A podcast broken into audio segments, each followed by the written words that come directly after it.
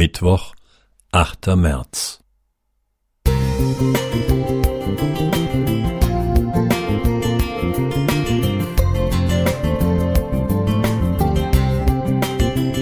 Ein kleiner Lichtblick für den Tag.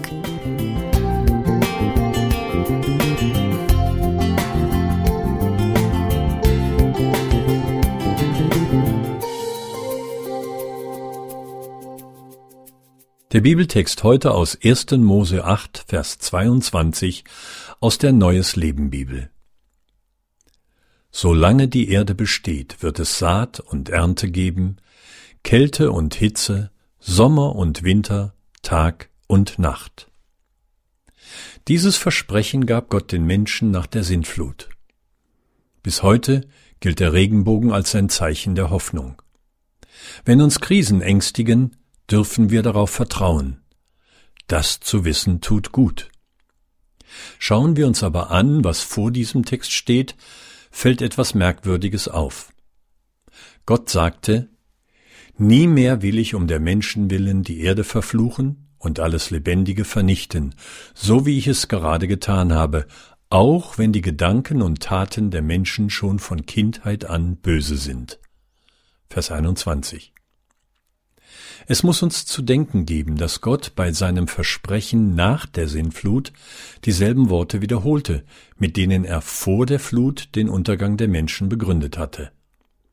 Alles, was aus ihrem Herzen kommt, ihr ganzes Denken und Planen, ist nun einmal böse von Jugend auf. Was will er uns damit sagen?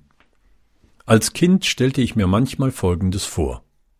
Wenn man die besten Menschen nehme, und mit ihnen an einem neuen Ort ganz neu anfinge, so würde sich alles in der Welt zum Guten wenden.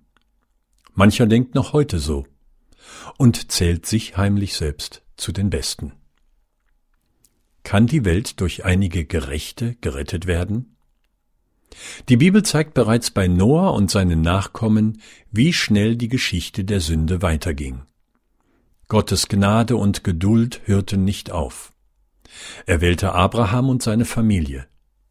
Dann wählte er ein Volk und befreite es aus der Gefangenschaft.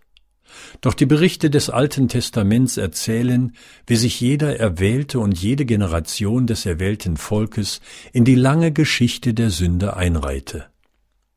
Wenn Not kam, schrien sie zu Gott. Aber sobald es ihnen wieder besser ging, vergaßen sie, was Gott ihnen gesagt und was er Gutes an ihnen getan hatte so zum Beispiel Richter 2, die Verse 10 bis 15. Die Geschichten, die berichtet werden, sind schaurig und traurig. Schauen wir auf die Historie der christlichen Kirche, erhalten wir auch kein besseres Bild.